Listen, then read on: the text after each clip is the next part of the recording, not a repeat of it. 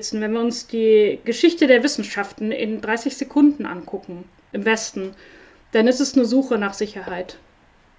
Ja, das fängt bei Platon an. Ja, dass wir sagen, so, okay, diese Welt, die wirkt irgendwie chaotisch und dahinter muss es irgendwas geben, was ewiglich unveränderlich ist. Das ist die Suche der Wissenschaft. Dann hat man weit weggeguckt. Gott. Da hat man gesagt, nee, in der Materie ist was. Also so, ne, wenn wir den ganzen Schleier von diesem Chaos mal wegnehmen.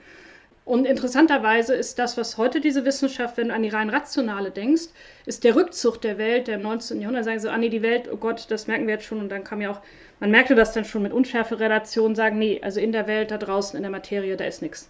Und dann gab es einen Rückzug weg vom Körper in reinen Geist. Das ist heute die heutige Rationalität. Zu sagen, ich baue mir eine Welt, weil in meinem Geist etwas ist, was unveränderlich ist. Und für mich ist wichtig zu sagen, okay, das kann man auch aus dem Daoismus oder Buddhismus oder wo auch immer das jetzt herkommt, Prozessphilosophie sagen, willkommen, diese Welt ist nicht unveränderlich. Sie ist chaotisch. Und deswegen ist sie frei. Und deswegen können wir sie gestalten. Ja, und für uns ist es so, oh, Chaos. Ja, Chaos kann man feiern. Ja, weil dann ist eben auch alles veränderbar. Dann ist es gestaltbar. Dann kommt es auf uns an.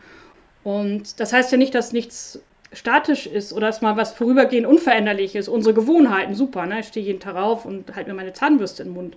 Ist relativ unveränderlich. Aber es ist freiheitsrelativ. Strukturiert meinen Tag kann ich aber auch lassen. Und damit umgehen zu lernen, ja? Und zu sagen, wie wollen wir in einer doch wirklich ungewissen Welt leben? Und ich habe den Eindruck, dass es für junge Leute eine Befreiung ist.